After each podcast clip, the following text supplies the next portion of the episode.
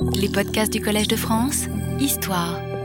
À première vue, mesdames et messieurs, rien de plus différent du koinon boyotone dont les institutions, l'histoire l'ont retenu en ces dernières semaines, que le koinon qui va nous occuper aujourd'hui, cette association de cités euh, de l'Asie mineure, puisque l'on n'a assurément pas affaire ici à un véritable État agissant souverainement dans ses rapports avec euh, l'étranger, avec d'autres cités et confédérations. Quelque chose pourtant les rapproche. C'est de part et d'autre l'extraordinaire attachement, en dépit de maints bouleversements, à un héritage commun de nature religieuse, fondement de leur union ethnique on pourrait même être tenté d'attribuer au koinon ton yonon, plutôt qu'au koinon euh, boyotone, la palme de la longévité. Mais cela reviendrait à tenir pour égaux deux compétiteurs ne jouant pas dans la même catégorie, puisque justement, à la différence des Béotiens, les Ioniens ont toujours échoué à dépasser le stade d'une amphictyonie, d'une association justement de caractère euh, religieux liés à la célébration d'un culte, à la gestion d'un ou de plusieurs sanctuaires communs. Mais il aurait pu en aller autrement, en d'autres circonstances. Et c'est pourquoi, le plus souvent, les historiens du fédéralisme antique font une place à cette association.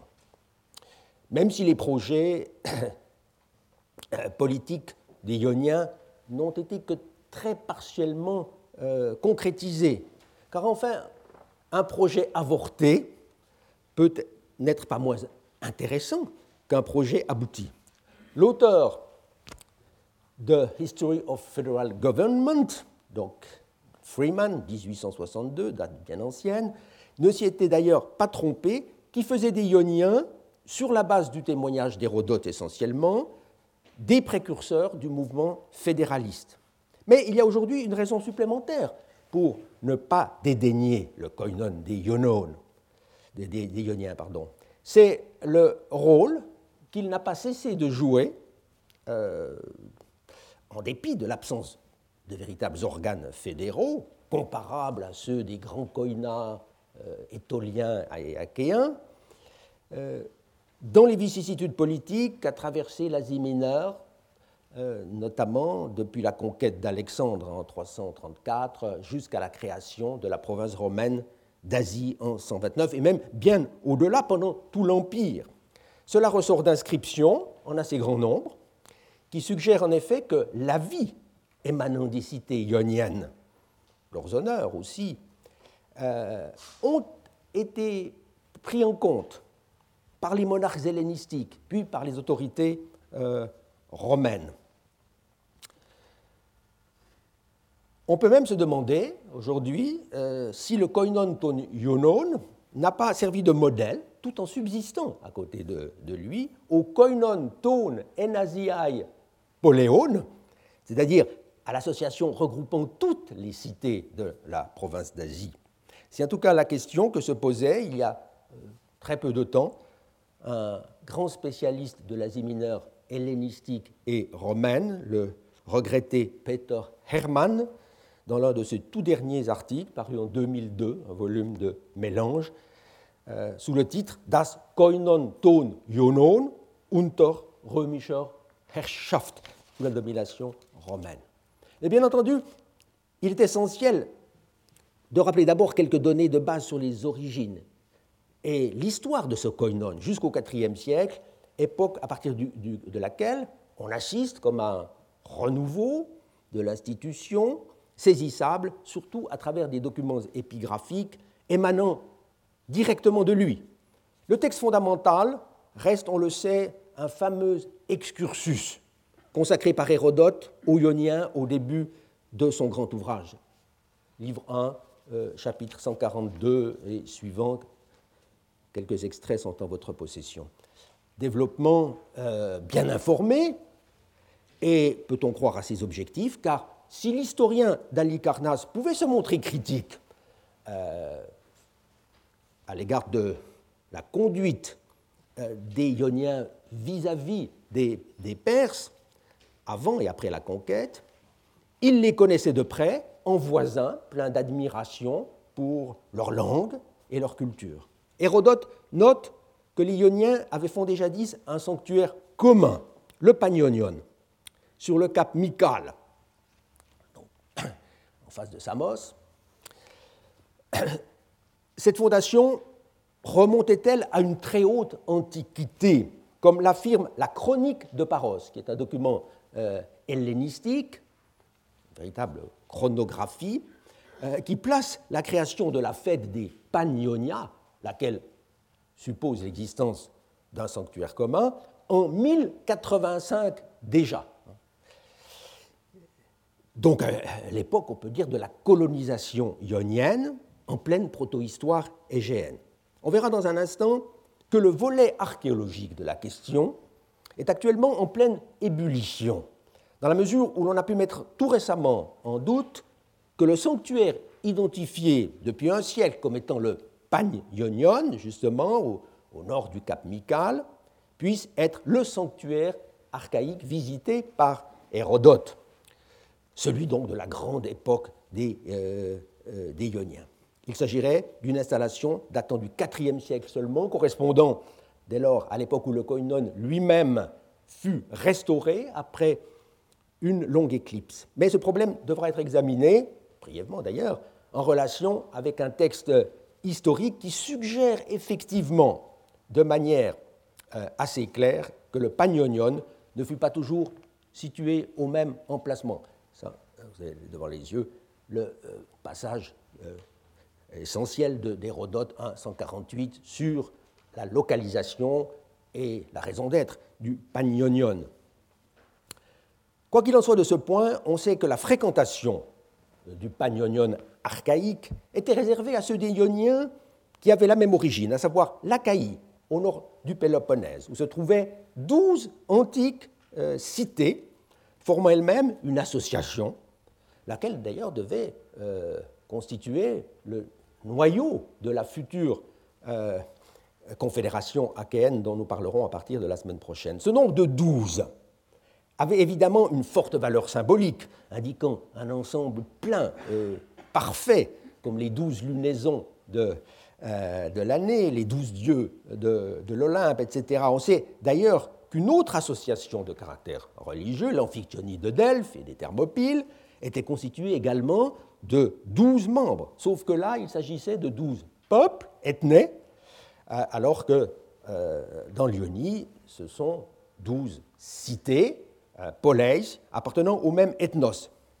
C'est donc sur le modèle de la mère patrie euh, achéenne, probablement, en tout cas telle est la tradition, euh, que les Ioniens euh, d'Asie avaient structuré leur koinon. Hérodote le laisse entendre de manière assez claire, et c'est lui qui nous fournit d'ailleurs la liste de base des douze cités ioniennes, telle qu'elle était établie euh, de euh, son temps, avant, déjà avant la révolte de Lyonie au début du 5e siècle. C'est donc en partant, euh, du sud, c'est Milet, vous pouvez suivre sur la carte que vous avez d'ailleurs en main, Milet, puis Mion, toute une petite cité proche de Milet, Prienne, Éphèse, Éphèse, la grande cité ici au fond du Golfe, Colophon, plus au nord, Lébédos, Théos, Clazomène, Fossé, Érythrée, dans cette péninsule.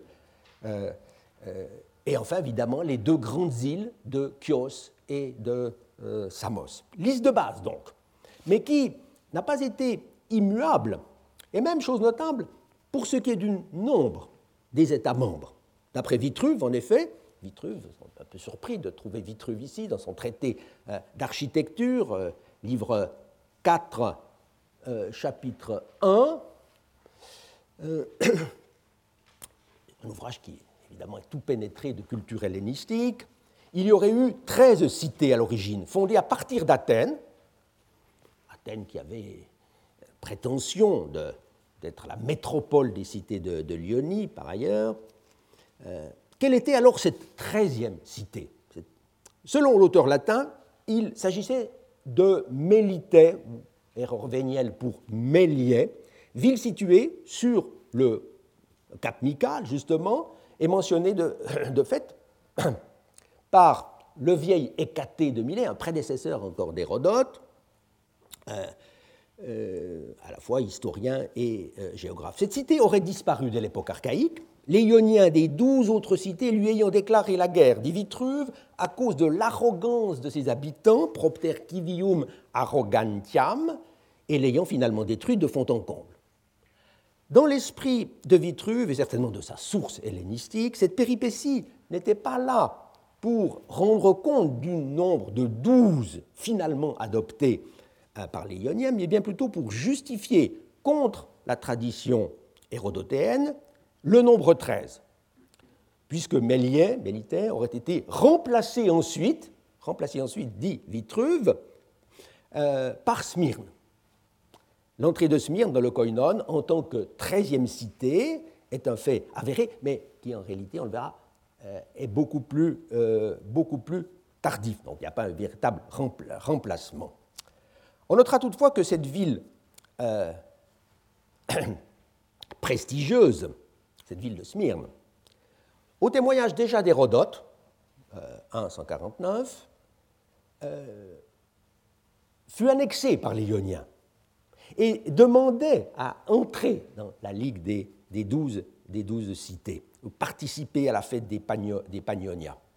En fin de compte, il n'y a qu'une chose à retenir de la tradition un peu laborieusement rapportée par Vitruve, c'est l'existence, à haute époque, d'une cité de Méliès contre laquelle les autres Ioniens se liguèrent, en raison de ses prétentions, sans doute, à euh, dominer le sanctuaire euh, commun. Ville éliminée ensuite brutalement. Il est frappant de trouver une référence euh, indiscutable à cette guerre et à l'existence de cette euh, euh, petite cité disparue de Méliès dans, une inscription, je croyais la voir, excusez-moi, celle-ci, une inscription du début du IIe siècle, qui est un arbitrage entre Samos et Prienne par les Rhodiens. Et euh, on fait, ici référence à un historien, un historien local, en tout cas milésien, Mayandrios, euh, qui mentionnait le pays, le territoire appelé Mélias, en dorien, et faisait allusion à une guerre dite Méliacon, euh, ou Méliakos Polémos. Autrement dit, c'était considéré comme un fait historique avéré.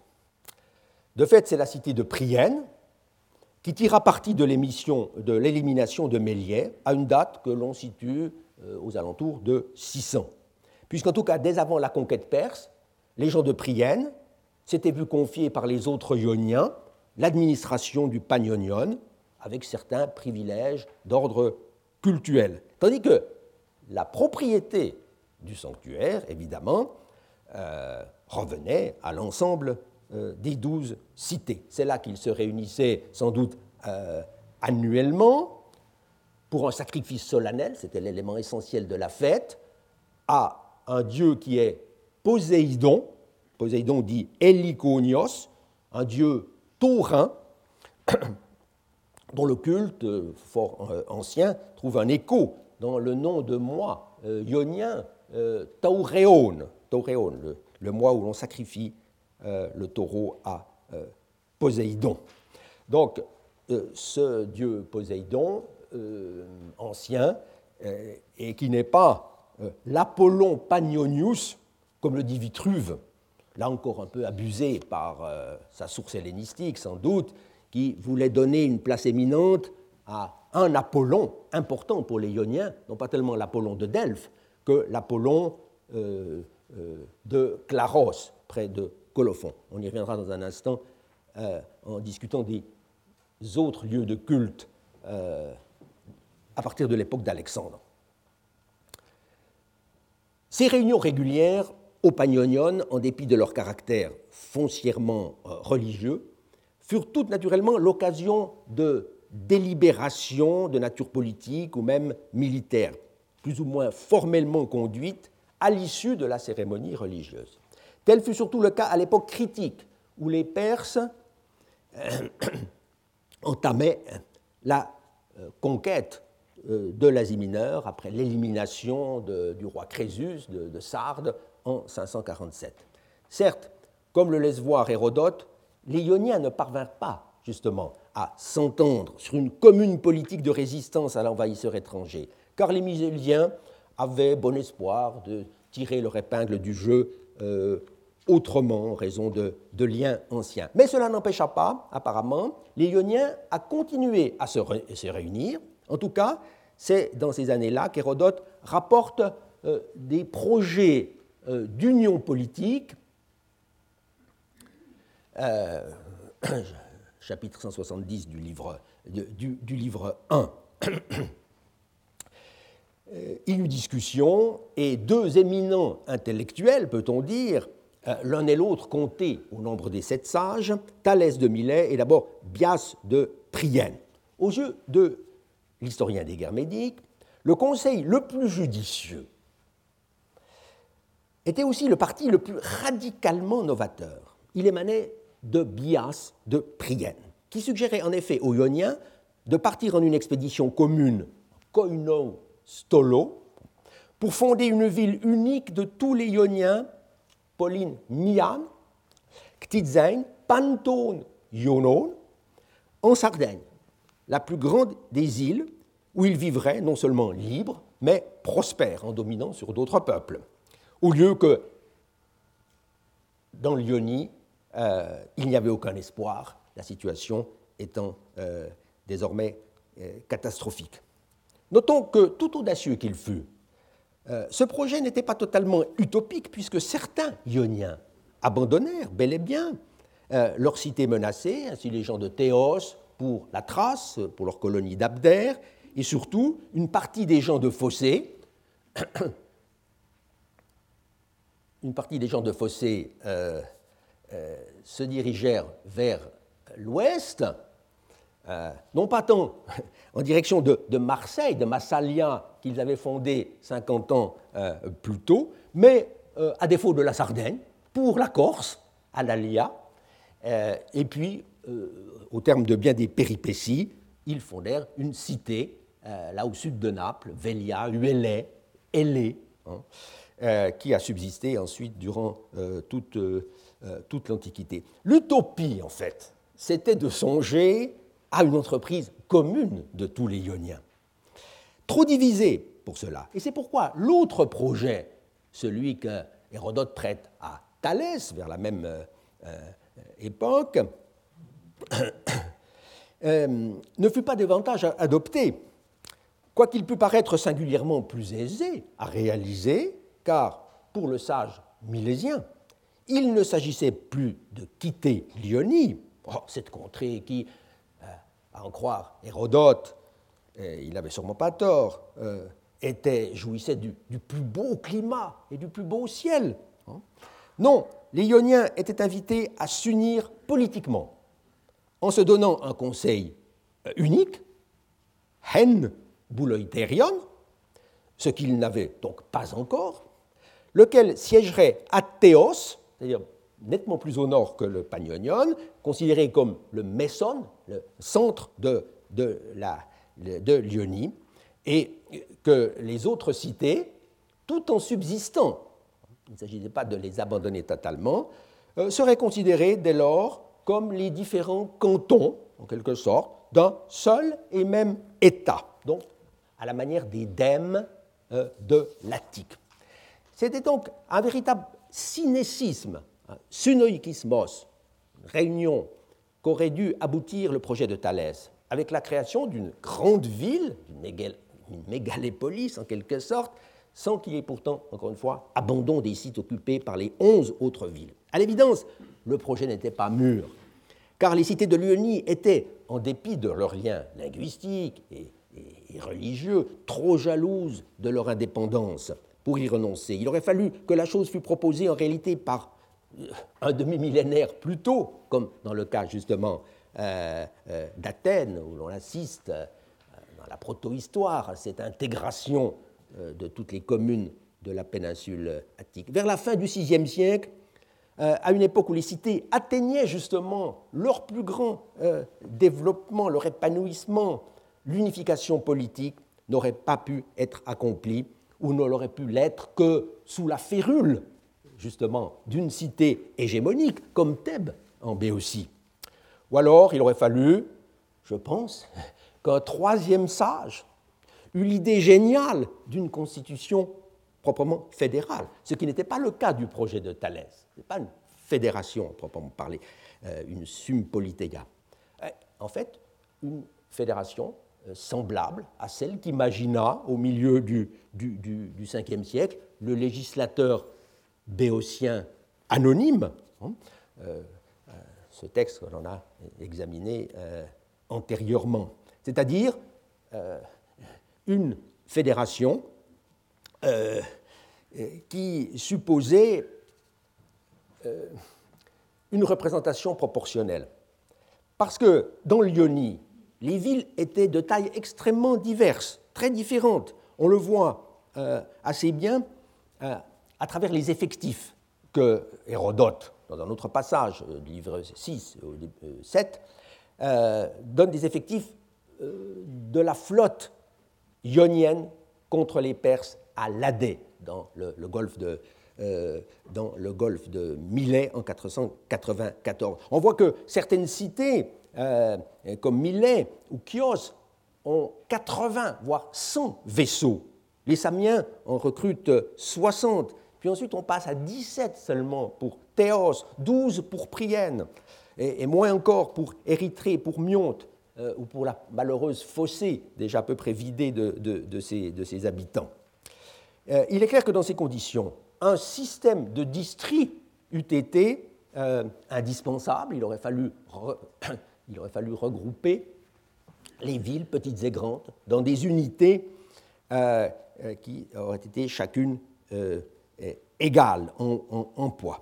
Mais cette idée, à supposer qu'elle ait été évoquée, hein, n'eut pas le temps, en tout cas, de mûrir. Tout au plus peut-on admettre que fut comprise dès la fin du VIe siècle la nécessité d'un organe délibératif commun, d'une espèce de boulet, conseil, convoqué au Panionion, puisqu'Hérodote fait état en 495, donc juste avant la fin de la révolte de Lyonie contre les Perses, avant l'Adé, euh, d'une réunion de pro-bouloi, de conseillers qui préparent euh, la délibération, euh, délégués par les cités ioniennes. Donc, un embryon, quand même, d'organes communs. L'époque classique est comme un trou noir pour le koinon des Ioniens.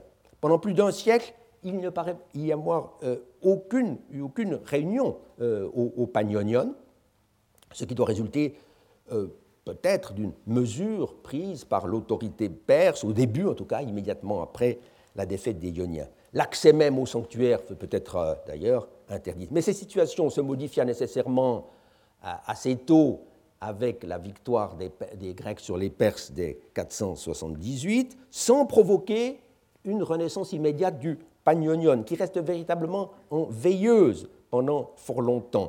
Euh, il est frappant d'ailleurs qu'Hérodote parle de ces fêtes, des Panionia, comme euh, d'une chose passée à, l'imparfait. Ça n'existe plus de, son temps. On a cru cependant pouvoir inférer d'un passage de, euh, de, Thucydide, livre 3,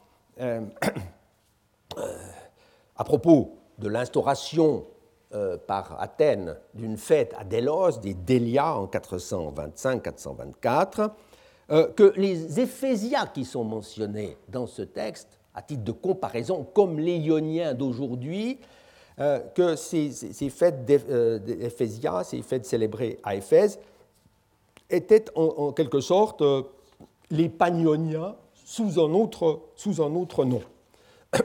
Il y a eu tout un débat là-dessus. Euh, notamment au début des années 1980, euh, en faveur ou contre cette identification euh, qui, en fin de compte, ne me paraît pas pouvoir être admise. Ce qui est absolument certain. En revanche, et cela au témoignage de plusieurs inscriptions hellénistiques, c'est qu'à partir d'un moment donné, assurément, le Pagnonion fut bel et bien euh, fréquenté à nouveau, les Pagnonia célébrés euh, par la communauté ionienne. La question qui se pose dès lors est de savoir dans quelles conditions ou circonstances eut lieu cette reprise des activités communes. Secondairement, quel en fut exactement le théâtre? Deux problèmes certes distincts, mais qui, euh, je, pense, aujourd'hui doivent être abordés conjointement. Une volonté de renouer avec les traditions pan-ioniennes se fait jour à travers un curieux épisode euh, qui était relaté très certainement par l'historien du IVe siècle Effort de Chimay, de Cume, en Asie mineure, donc un voisin, un assez proche voisin au nord euh, de, euh, Lyonie. On en possède un résumé assez substantiel dans le livre 15 de Diodore de Sicile, et aussi, plus succinctement, chez, euh, chez Strabon, livre 8. Vous avez ce dossier en main. Et cela en relation avec un célèbre cataclysme, à la fois tremblement de terre suivi d'un raz-de-marée, un tsunami, dirions-nous dans le jargon international d'aujourd'hui, euh, qui se produit en 373 avant Jésus-Christ, en Achaïe. En Achaïe, donc dans cette ancienne patrie euh, des Ioniens, selon une tradition bien établie, euh, dans cette région, dans cette région-ci. Vous voyez sur cette, sur cette carte. Bon, les anciens avaient évidemment alors cherché une explication à ce tremblement de terre. Certains, certains physiciens d'alors euh, cherchaient la cause dans des mouvements telluriques euh, naturels. La majorité des contemporains y voyaient en effet une conséquence de la colère du dieu Poséidon, la grande divinité justement du, euh, de la ville d'Éliké, ici près d'Aïgion, patrie du Poséidon Heliconios, justement des, euh, des Ioniens. Colère, pourquoi? Eh bien, euh, contre les habitants de cette région, justement, qui, peu auparavant, euh, d'après Diodore et d'après Strabon, Strabon qui est même plus précis, qui dit une année exactement avant, avaient refusé de donner suite à une requête des Ioniens, donc nous sommes au début du IVe siècle, venus en députation sacrée, une théoria, dans ce pays qu'ils regardaient, encore une fois, comme leur mère patrie. Et dans le sillage d'efforts, très certainement, Diodore a euh, tenu à indiquer ce qui avait bien pu amener les Ioniens à demander aux Achéens, dont c'est déjà fédéré en koinon justement, eux aussi, de leur accorder le droit de faire des copies affidrumata des autels, voire même de la statue, d'après Strabon, euh, du dieu euh, Poséidon. C'est justement, écrit Diodore, quand Ionie, neuf cités avaient coutume de se réunir pour la fête des Pagnonia, euh, en commun, elles offraient à Poséidon de grands sacrifices d'origine ancienne dans un endroit désert, dans un endroit désert, dit euh, Diodore, euh, situé près de Mycale. Plus tard, des guerres dans cette région rendirent impossible la célébration des Pagnonia et l'on transporta cette réunion solennelle dans un lieu plus sûr, à l'abri de tout danger qui se trouvait près d'Éphèse. C'est manifestement donc en rapport avec ce transfert du lieu de culte, du lieu du culte que les Ioniens, après avoir consulté l'oracle de Delphes, bien entendu, avaient député auprès des Achéens.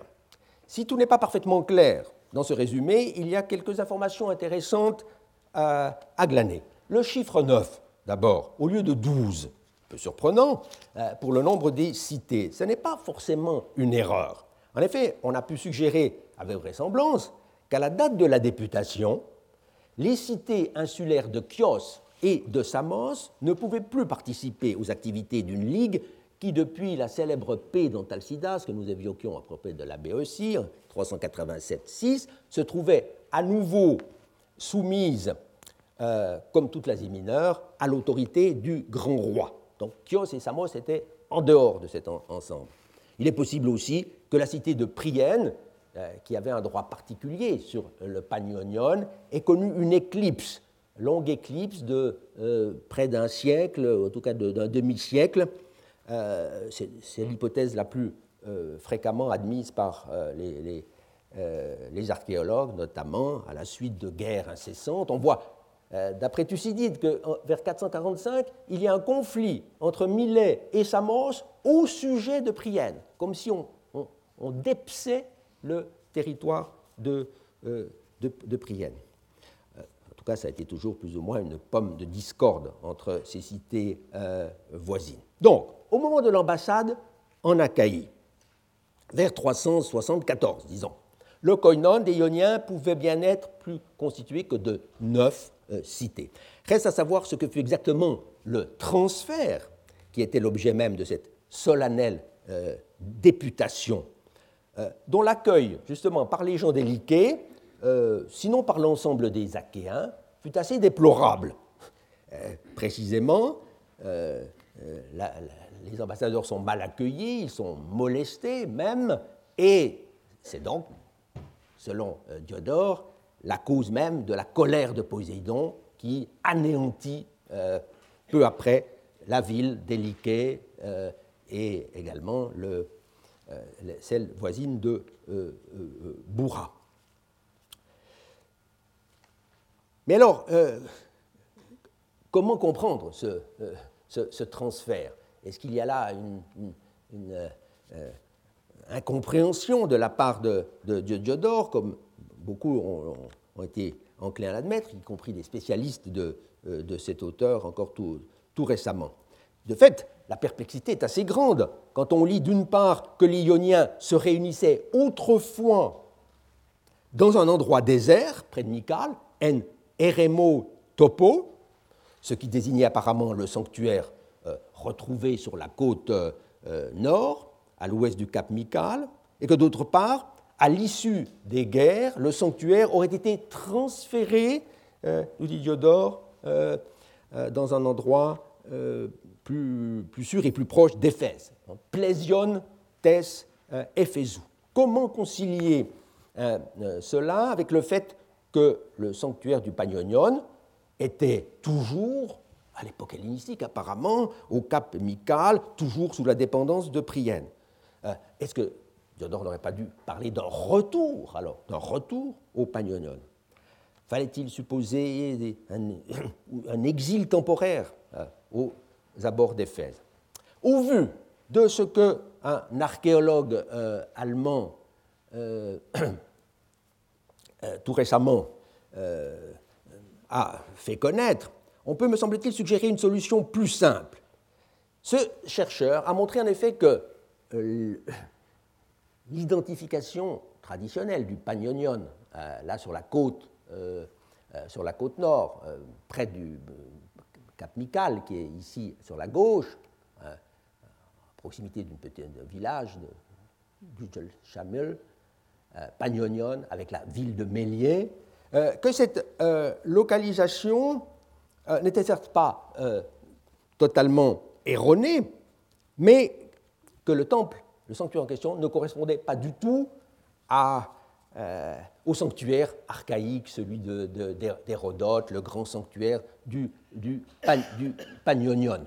Et de fait, euh, ce, sanctuaire euh, contient peu d'édifices, tous datent, en s'il reste, au plus tôt du IVe siècle, donc rien, rien d'archaïque, notamment les vestiges d'un bouleterion, euh, où on n'a pas le moindre objet qui euh, soit antérieur euh, au IVe siècle.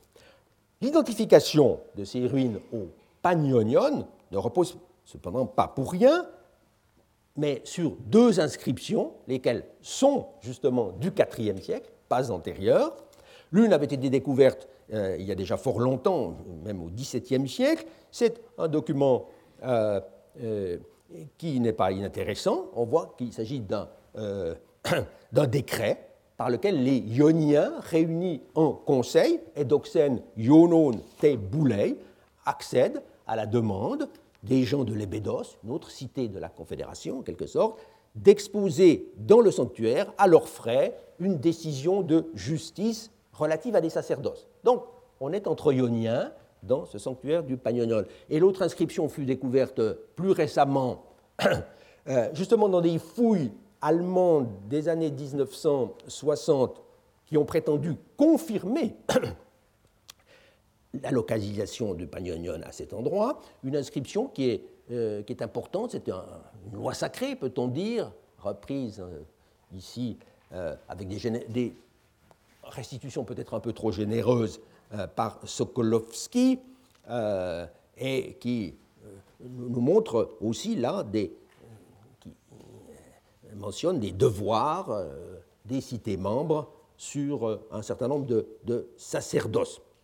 On peut donc bien admettre que ce sanctuaire est celui du IVe siècle et des années, des années postérieures. Et il ne fait qu'un, peut-on penser, avec celui que, justement, d'après Diodore, les Ioniens avaient déplacé dans un endroit plus sûr, au pied de la montagne, dans la plaine, euh, et d'une certaine façon, plus près d'Éphèse. Non pas à Éphèse, dit Diodore, plus près d'Éphèse, dans la direction euh, d'Éphèse.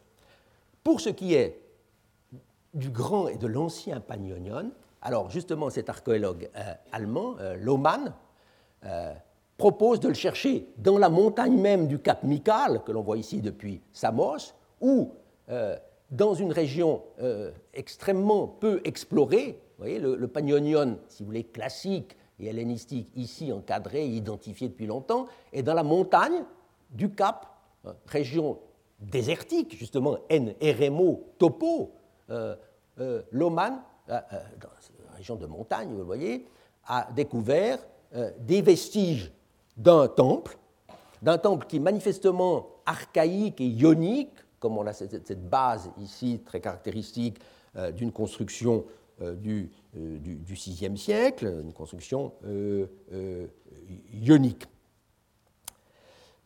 Donc, il y aurait là un, apport très important, d'autant plus que Loman propose de situer la mystérieuse ville de Méliès, hein, qui était propriétaire de ce vieux Pagnonion, euh, immédiatement à côté, dans un site euh, fort, euh, fort important. cette ville de Méliès n'aurait pas été en fait une ville ionienne, hein, éliminée, éjectée, une ville carienne, une ville indigène que les Ioniens, justement, cherchent à conquérir et à anéantir. Donc la perspective est euh, assez profondément euh, euh, modifié. Et de ce territoire conquis héritent alors justement les plus proches voisins, c'est-à-dire les gens de Prienne, qui deviennent désormais les gestionnaires, sinon les propriétaires du Pagnonion. Voilà donc ce que paraît avoir été ce transfert, ce transfert du Pagnonion. Une opération hautement délicate, évidemment, car les dieux n'acceptent pas volontiers euh, de déménager. Et c'est pourquoi il fallut consulter l'oracle de Delphes au début du IVe siècle, euh, qui enjoint aux Ioniens de retourner en Achaïe et de faire des copies des aphidrumata, des statues primitives du sanctuaire euh, de l'Achaïe de Poséidon et Lyconios. Euh, donc il y a eu véritablement, on peut le croire aujourd'hui, un déplacement du sanctuaire toutes sortes de précautions, un déplacement que peut-être d'ailleurs il faut mettre en relation avec le déplacement de la ville même de Prienne. Euh, c'est en tout cas la chose là admise depuis longtemps. Cette ville de Prienne, dont les ruines très importantes, euh, au pied du Mical, vers l'intérieur, ne, ne datent que du IVe siècle on n'a rien trouvé de plus ancien à Prienne, alors que c'est une cité archaïque. Euh, où était l'ancienne Prienne, la, ville archaïque Le problème est un peu le même que pour le, on voit le euh, euh lui-même. Ce qui est certain, me semble-t-il, c'est que dès le milieu du IVe siècle, Prienne est de nouveau bien établie et qu'elle est considérée comme le centre de la confédération ionienne. En effet, en 343 déjà, donc dès avant l'arrivée d'Alexandre, dix ans plus tard, Prienne avait retrouvé sa position au sein du koinon. Car on ne comprendrait pas sinon que dans une déclaration faite cette année-là devant le roi Philippe de Macédoine, l'orateur Échine, l'orateur athénien Échine, dans l'ambassade de 116, ait pu dire que le suffrage de l'érythréen ou du priénéen avait le même poids que la voix de l'athénien au sein de la double représentation des Ioniens, cette fois à l'amphictyonie de Delphes.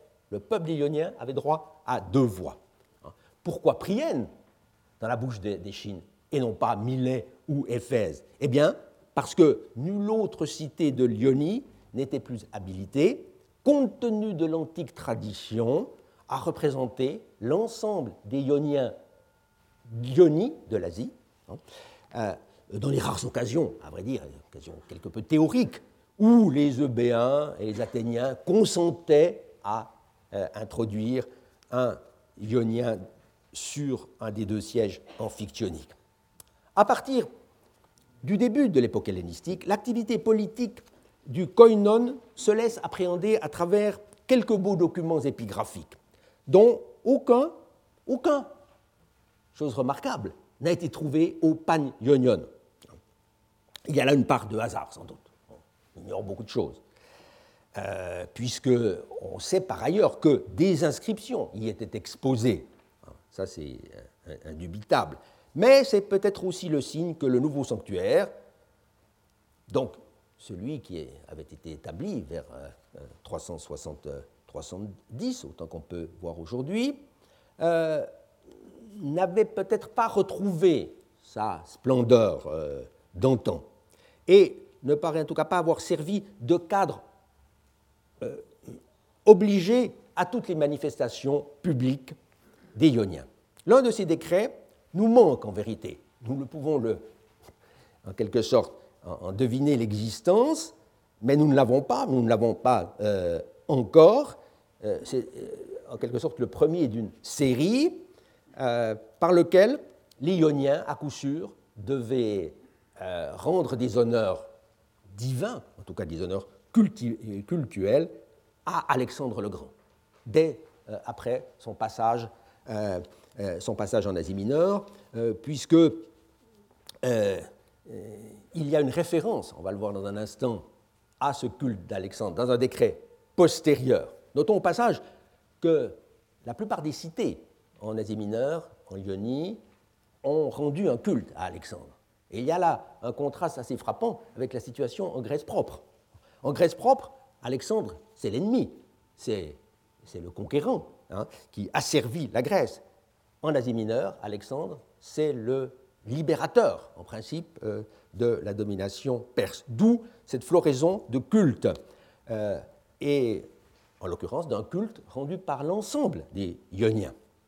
On possède en revanche euh, des témoignages justement euh, à, Prienne, à Éphèse, dans d'autres cités, euh, sur euh, une fête appelée Alexandria. mais pour ce qui est, du koinon, le document qui a dû exister est encore à découvrir. Le plus ancien de ceux que nous avons conservés, c'est, en tout cas toujours à ma connaissance, un décret pris en faveur d'un officier euh, de Lysimac. On va voir le euh, document un instant. Euh, c'est-à-dire à, l'extrême fin, ou plutôt au tout début du IIIe siècle. Lysimac, un des diadoques, pour un officier de Milet. Chose assez rare d'ailleurs, cette inscription nous est parvenue en deux exemplaires. L'un découvert à Smyrne, vers 1870, l'autre à Milet, quelques décennies plus tard. Et en fait, le décret nous apprend qu'il fut bel et bien gravé dans toutes les cités de euh, Lyonie. Il y a quelques variantes entre eux, naturellement. L'une, euh, euh, en tout cas, l'une est importante parce que c'est plus qu'une variante, ce sont des, décrets de transmission ou d'application, si l'on veut, des gens de Millet, on le voit ici, euh, qui permettent d'ailleurs de dater assez exactement euh, le texte, car le personnage qui, euh, qui est le, magistrat éponyme, Télésias, Epitélesiou, de deux fois, peut être localisé, placé très précisément dans une liste de magistrats éponymes qui donnent leur nom à l'année, à Milet, pour l'année 289 288. Mais l'exemplaire de Smyrne, euh, quoique moins complet, euh, est intéressant euh, au moins pour un, point, c'est que là, le koinon y est défini comme celui des 13 cités. Hein? Tone, tris, kai, deka, poléon. Voyez? Alors qu'à Milet, on dit tout simplement yonon to koino, puis on s'arrête là. À Smyrne, on tient à ajouter des 13 cités. Il y en a donc, alors là, incontestablement, 13 à cette époque. Et la 13e, c'était évidemment Smyrne elle-même. Hein. Euh, Smyrne elle-même qui vient euh, euh, s'ajouter comme le laissait entendre déjà Vitruve, dont le témoignage est par là, est par là confirmé, en tout cas sur le, le fond, même si visiblement il s'est trompé, il s'est trompé sur la, date. Je remets le texte de, Vitruve. Vers la fin, on dit, il dit que euh, par la suite, bien plus tard, euh, euh, c'est grâce au roi Attal et à Arsinoé, postea regis Atali et Arsinoès beneficio, que les gens de Smyrne ont pu entrer dans la confédération ionienne. Cette reine Arsinoé, ça n'est pas du tout l'épouse d'Atal, et le nom d'Atal n'a rien à voir ici. Euh, cela oriente évidemment euh, vers l'épouse de Lysimaque lui-même, de ce roi Lysimaque euh, qui est en possession d'une bonne partie de l'Asie mineure dès après 301. Or, le décret que nous avons, justement, le décret connu à Smyrne, honore un officier de Lysimaque. Lysimac a joué un rôle important dans la Confédération, euh, puisque, euh, on le savait déjà d'après Strabon, livre 14, c'est lui qui donne, non seulement qui donne un nom nouveau à la ville d'Éphèse, il l'appelle Arsinoéia, évidemment, du nom de sa femme, comme dit, euh, fort clairement Strabon, Apotes Gunaikos Tenpolin, etc. et puis, par ailleurs, il réunit dans la ville d'Éphèse, qu'il déplace, qu'il déplace plus près de la mer, il introduit d'autres, de, gré ou de force, d'autres cités de euh, Lyonie.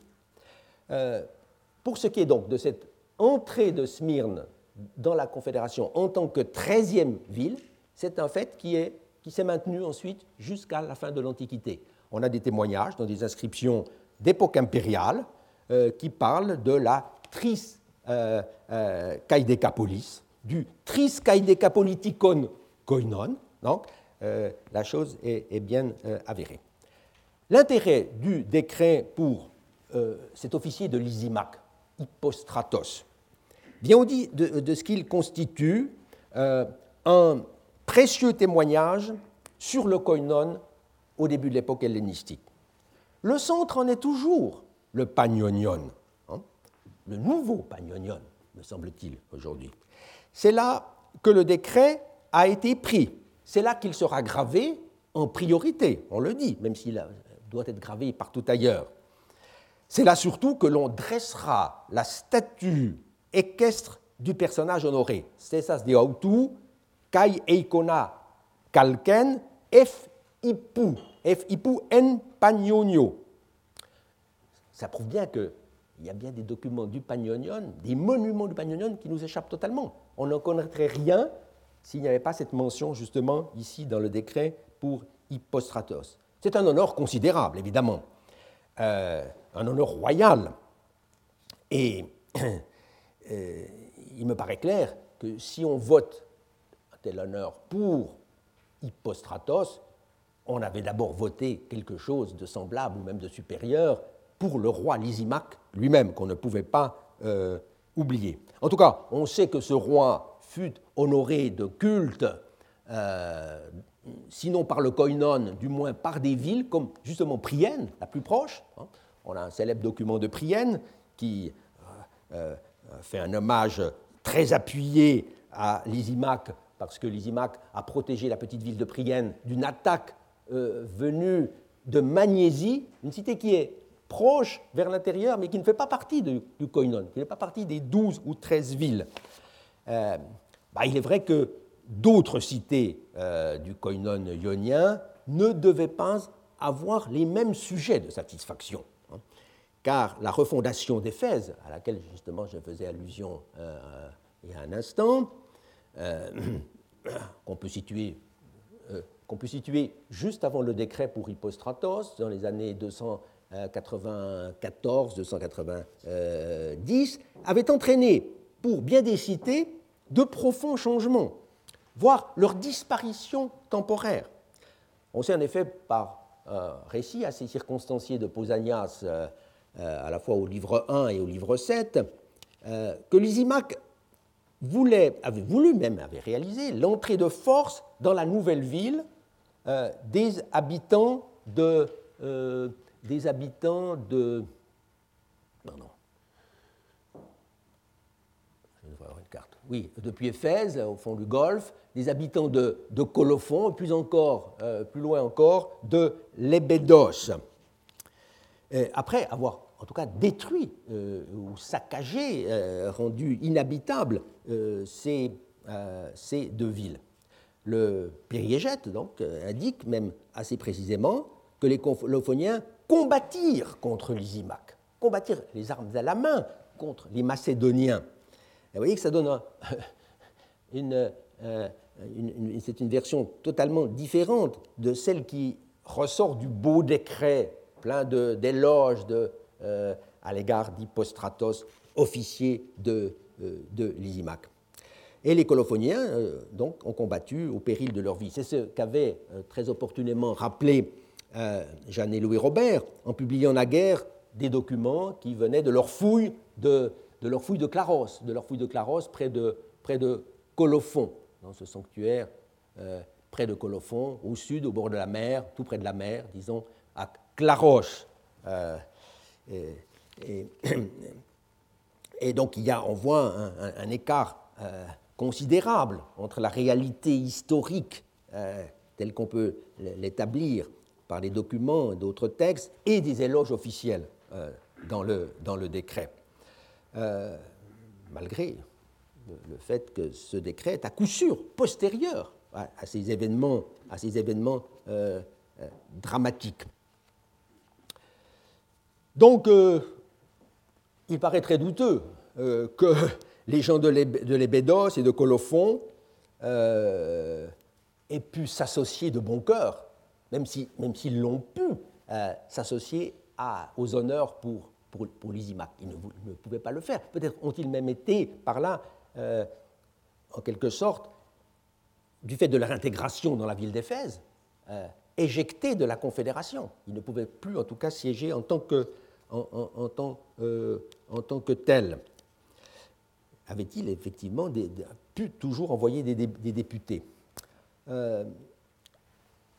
C'est dire que la Confédération, là encore, a pu connaître des modifications de, structure, euh, euh, sans doute euh, temporaires. À première vue, en tout cas, on serait tenté de répondre par la négative, dans la mesure où, en 189, la Ligue était apparemment composée de 13 cités. On se souvient du décret, la version de, de Smyrne, 13 cités. Mais quelle était la réalité derrière cette appellation qui convenait aux gens de Smyrne, puisqu'ils étaient les, la treizième. Euh, elle n'était pas nécessairement euh, euh, aussi idyllique. En tout cas, il est difficile de le dire pour le moment. On attendra de nouveaux documents. Signalons tout de même à ce propos qu'un décret ionien, un décret donc, du koinon des ioniens, a été découvert il y a une vingtaine d'années dans le, les fouilles françaises de, Claros, et qui porte sur la participation des Ioniens en tout koinon, à, un concours, un concours qui a été rétabli après justement une période de guerre. Ce concours, c'est en l'honneur d'Apollon Clarios, le grand Apollon oraculaire, euh, fouillé justement, euh, dont le sanctuaire a été fouillé euh, par Jeanne et Louis Robert au milieu du siècle passé. Document inédit que vous voyez là sous les yeux, on sera reconnaissant à la future éditrice, qui est peut-être dans cette salle, je ne l'ai pas vue, de ne pas trop tarder, de ne pas trop tarder à nous dire comment ce beau document s'intègre justement euh, dans les circonstances dramatiques que la vieille cité de Colophon avait justement connues euh, après la refondation d'Éphèse au début du IIIe siècle. Un décret du koinon ionien datant de la fin des années 260 est également d'un grand intérêt. Vous en avez le texte dans votre dossier. En dépit de son médiocre euh, état de conservation, c'est une pierre mutilée, effectivement, euh, pour toute une partie, qui fut trouvée il y a bien longtemps dans la petite cité de Clazomène, qui faisait partie alors intégrante de la, Ligue. Euh, on l'a restituée, vous le voyez, assez largement. Déjà Foucard, Paul Foucard en 1885, euh, qu'il introduisait là des restitutions un peu exempli gratia, comme on dit, hein, pour donner un, un sens suivi à, l'édition. C'est encore le cas euh, de l'édition la plus récente euh, que vous avez sous les yeux, euh, qui a été donnée en 1991. Louis Robert avait annoncé une réédition de ce texte difficile, qui n'a hélas pas vu le jour, et le texte que, que l'on a sous les yeux aujourd'hui est peut-être d'une trompeuse certitude euh, à, bien des, à bien des égards. Euh, j'en montre quelques aspects pour, euh, terminer. en effet, les considérants sont perdus. Tout ce qui était le début du, décret, on aurait pu voir plus précisément ce qui avait amené le koinon des Ioniens à honorer le roi Séleucide, euh, euh, bien connu, Antiochos euh, Ier, de même que son, son, successeur désigné et son épouse, la reine Stratonique. Il reste cependant assez du dispositif des décisions pour saisir la nature de ce que l'on a voulu faire en l'honneur du roi. Il s'agit là très clairement de l'instauration d'un culte euh, euh, sous la forme d'une fête, peut-être d'un concours, ça, ce n'est pas assuré, des Antiocheia, construction d'un hieron, un espace sacré, plus exactement d'un téménos, avec un hôtel. Le mot bomos euh, figure dans l'inscription. Il s'agit donc d'exprimer la reconnaissance des cités ioniennes, avec l'espoir qui est, on peut dire, assise euh, explicitement formulé que grâce à lui, ces cités resteront libres, eleutérailles, et démocratiquement euh, gouvernées. Deux aspects nous retiennent ici un instant. D'abord, ce qui a trait aux institutions du koinon. À cet égard, il y a euh, quelques éléments nouveaux par rapport à ce qu'on savait pour l'époque antérieure, par la mention d'un synédrion, d'un conseil, d'un conseil qui paraît avoir été euh, assez restreint, puisque constitué, selon toute apparence, de deux représentants seulement par euh, cité. Euh, on voit que Sunédrone, duo, ligne 8-9, af ekastes poléos. il est vrai que là, il, s'agit, s'agirait d'ambassadeurs et non pas nécessairement des conseillers, des conseillers permanent. Euh, c'est dire que euh, dans ce Conseil, les cités membres ne seraient pas du tout traitées à la béotienne, en quelque sorte, avec euh, une représentation proportionnelle, mais de manière égalitaire, quelle que soit leur taille, disons, chose comparable, toute proportion gardée, avec le Sénat américain ou le Conseil des États de la Confédération helvétique. Parce qu'on a à la fin, vous le voyez, une liste malheureusement mutilée, mais il y a une mention des Éphésiens et une mention des, Lébédiens, avec probablement seulement deux noms, deux noms pour chaque cité, deux noms pour chaque cité. Donc un conseil très restreint. Notons au passage une chose tout de même remarquable, c'est que Éphèse est de nouveau Éphèse. On a oublié, éjecté le nom dynastique de Arsinoéa, ça veut dire qu'on n'est plus sous Lysimaque. Hein. Et puis les Bédos, qui avait été intégré dans la ville d'Éphèse par Lysimaque, est euh, euh, revenu euh, à, à l'existence. Tout cela n'avait été qu'un épisode peut-être dramatique, mais, mais temporaire. Le nombre des cités n'est pas indiqué. Peut-être était-il limité là aussi par le fait que toute la partie sud de Lyonie, dès alors, avec Milet et Éphèse, euh, euh, était sous, sous, la domination de, Ptolémée et de, l'Égypte. Donc un, koinon peut être déjà coupé en deux.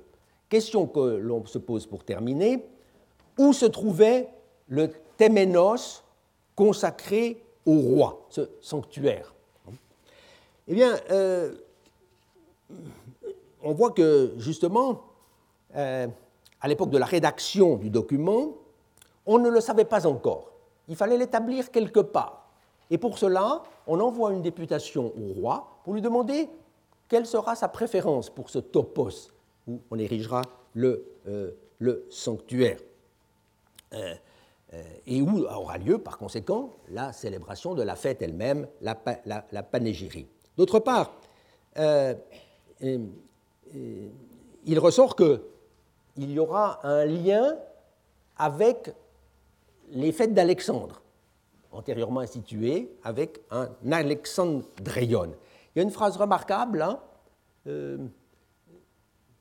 celle-ci, au retour de l'ambassade, il faudra qu'une cité dans laquelle, pense-t-on, restitue, il convient, et qui aura, à, célébrer le, sacrifice des Alexandria, euh, fasse un appel auprès des, autres pour une espèce de convocation. Vous voyez qu'il résulterait de cette restitution, toujours acceptée sous une forme ou sous une autre, qu'en fait, euh, pour ce qui est des Alexandriens, euh, on changerait de lieu de célébration euh, à chaque fois, qu'en quelque sorte la fête serait mobile, puisque on ne sait pas encore à ce moment-là dans quelle ville, dans laquelle se fera le sacrifice des Alexandria. Tout de même, une chose, euh, un peu, un peu gênante, me semble-t-il, dans la mesure où normalement une fête euh, elle est liée à un endroit précis, elle est liée euh, à un, espace euh, consacré, à un espace, en l'occurrence, dit Alexandrion.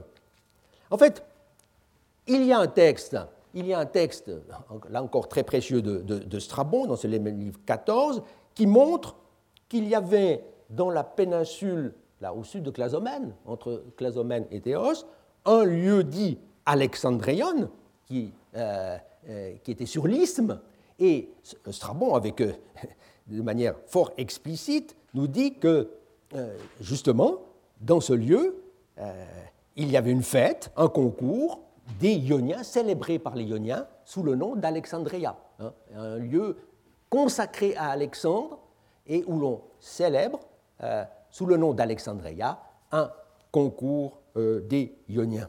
Donc, une indication extrêmement précieuse.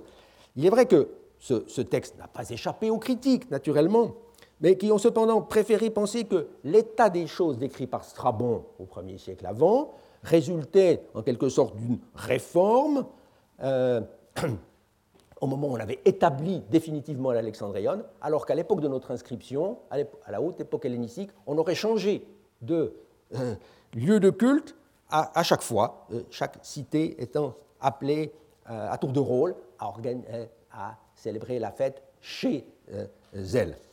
un nouveau document doit être introduit dans le dossier. C'est une inscription agonistique de Mécène qui célèbre un athlète, un athlète vers le 100 avant Jésus-Christ à peu près, comme un peu avant Strabon peut-être, qui a notamment vaincu aux Alexandria Ta Smyrne, qui ont été célébrés, qui sont célébrés par le koinon des, Ioniens. Alors là, on apprend que c'est à Smyrne. C'est à Smyrne. La chose peut paraître, euh, euh, à première vue, euh, bien compliquée. Il me semble, en réalité, assez simple de penser qu'il y avait un Alexandrion situé à la frontière entre trois ou quatre cités, donc la Zomène, Théos, Smyrne, et que euh, chacune de ces cités, à tour de rôle, euh, avait euh, non pas à déplacer l'Alexandrion, mais à prendre sur elle l'organisation de la fête. De sorte que dans la lacune que j'ai signalée tout à l'heure, NE, il ne faudra pas restituer comme ça, mais dire quelque chose comme Tempoline, ten suntele susan, la, cité qui aura à organiser la fête pour Alexandre, euh, procédera alors à l'appel, etc. Donc, un seul, un lieu, un téménos dès le début, qui est commun, mais qui est à la frontière de plusieurs cités et qui peut-être, euh, à l'époque de l'inscription de Mécène, euh, a été confié plus souvent à la grande cité de Smyrne, dont le territoire s'étend effectivement fort loin dans cette direction. Je vais m'arrêter même si la matière, vous le voyez, euh, est, euh, abondante, euh, de, documents, de documents pour les Ioniens, concernant les Ioniens, on en a d'autres encore. Je les montre simplement au passage, notamment une lettre tout à fait intéressante du roi Eumène de Pergame au koinon des Ioniens, c'est-à-dire que les rois hellénistiques continuent à traiter, même au moment où l'ombre de Rome s'étend déjà sur l'Asie mineure, euh, avec un bel article de Maurice Solo euh, en 1924, qui euh, est un chef-d'œuvre dont je vous recommande la, lecture. et puis, à partir justement du 1er siècle avant, apparaît, apparaît un nouveau koinon, celui de tous les Grecs de la province, mais ce koinon, manifestement, ne n'entraîne pas la disparition du vieux koinon des Ioniens qui encore, euh, euh, vers 65 avant Jésus-Christ, honore le grand Pompée, Pompée en tant que vainqueur des, pirates, d'une inscription publiée, vous le voyez tout récemment, euh, et qui vient, elle aussi, du sanctuaire de, de Claros. Et en fait, ce que Peter Hermann a montré dans l'article que je citais pour commencer, le koinon des Ioniens se maintient comme une institution euh, traditionnelle, sans beaucoup de pouvoir politique, certes, euh, mais avec une forte identité euh, culturelle, jusqu'au IIIe siècle de notre ère. Donc, mille ans d'histoire, si vous voulez, pour le koinon des Ioniens. Excusez-moi. Retrouvez tous les podcasts du Collège de France sur www.collège-de-france.fr.